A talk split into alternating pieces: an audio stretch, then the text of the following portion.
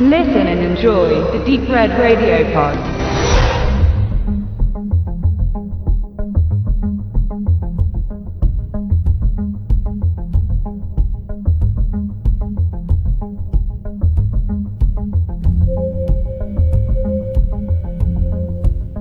Stoker. Ähm, Regie äh, bei diesem Werk führte Shan Wong Bokpat. Äh, das ist die erste Regiearbeit in Hollywood für ihn. Bekannt geworden ist er, denke ich, vor allen Dingen bei Freunden des asiatischen Films äh, mit seiner Rache-Trilogie. Die besteht aus Mr. Vengeance, Old Boy und Lady Vengeance. Sowie seinen Werken I'm a Cyborg, but that's okay. Und der letzte war Thirst. Geschrieben ist das Ganze von Wentworth Miller, den der ein oder andere, denke ich mal, als Hauptdarsteller aus der Serie Prison Break kennt. Die Hauptdarsteller sind drei an der Zahl. Einmal, einmal die Mia Wasikowska, die die India Stoker spielt. Hauptsächlich bekannt wurde sie als Alice im Wunderland, aber auch in Jane Eyre, Restless oder The Kids Are Alright hat sie mitgespielt.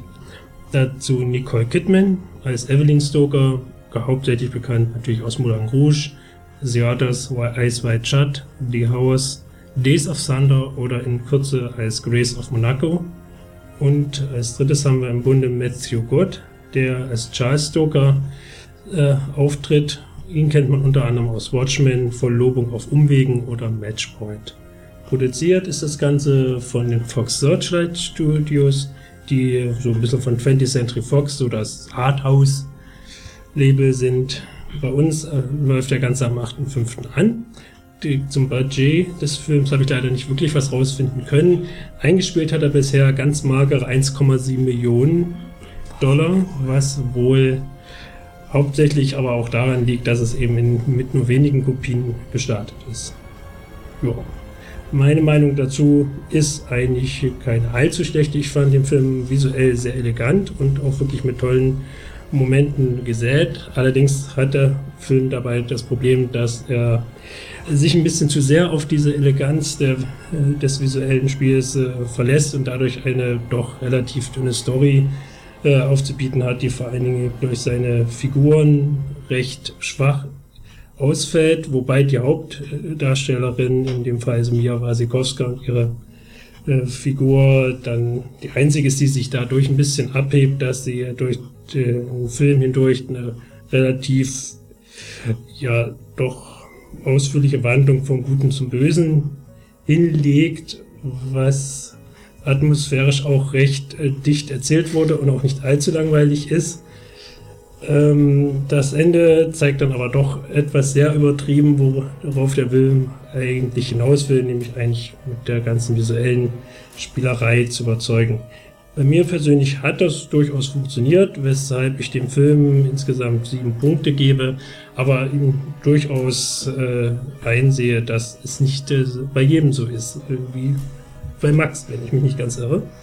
Genau, also bei mir hat er nur 5,5 bekommen, weil ich habe mich doch relativ gelangweilt, muss ich sagen, wusste auch nicht, wo er so richtig hin wollte, hat mich vorher ehrlich gesagt auch nicht informiert habe dann mit irgendwas gerechnet, was den Erfolgsautor betrifft. Das war wahrscheinlich ein bisschen sehr blauäugig und dann kam halt was davon losgelöst ähm, raus, was lang gebraucht hat, um sich so ein bisschen zu entblättern, nur um dann am Ende doch nichts zu präsentieren irgendwie.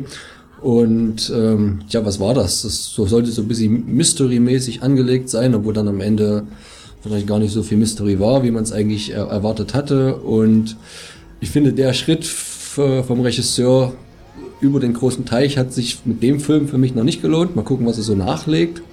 Ähm, ich fand den jetzt auch gar nicht so visuell berauschend äh, wie manch andere. Also, also wirklich visuell berauschende Filme sind jetzt hier zum Beispiel Wenn die goldenen Trauer tragen. Das ist noch ein ganz anderes Kaliber, ähm, um nur mal einen zu nennen.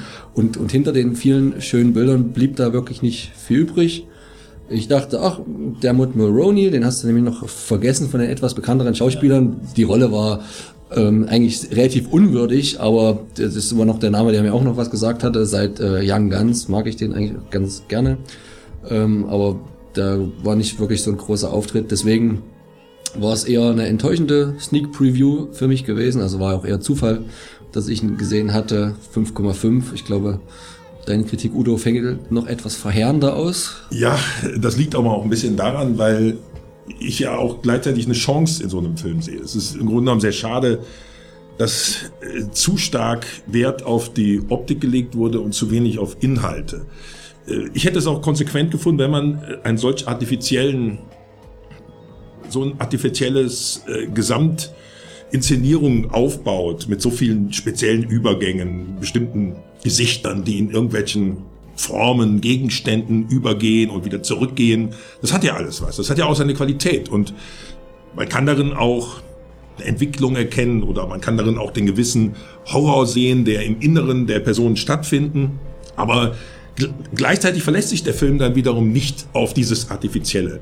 Er hätte dann auch die gesamte Story viel fantasievoller aufbauen müssen. Dann, dann kommt dann eben doch die Geschichte von der Mutter, die immer nie eine Beziehung zu dem Vater hatte, von der Tochter, die den Vater geliebt hat, aber die Mutter nicht geliebt hat, von dem äh, Onkel, der plötzlich aus dem Nichts auftaucht, wo man nicht weiß, ist das ein echter Onkel, ist der ein guter Onkel oder ist er vielleicht ein böser Onkel? Bei Onkel weiß man es ja nie so genau.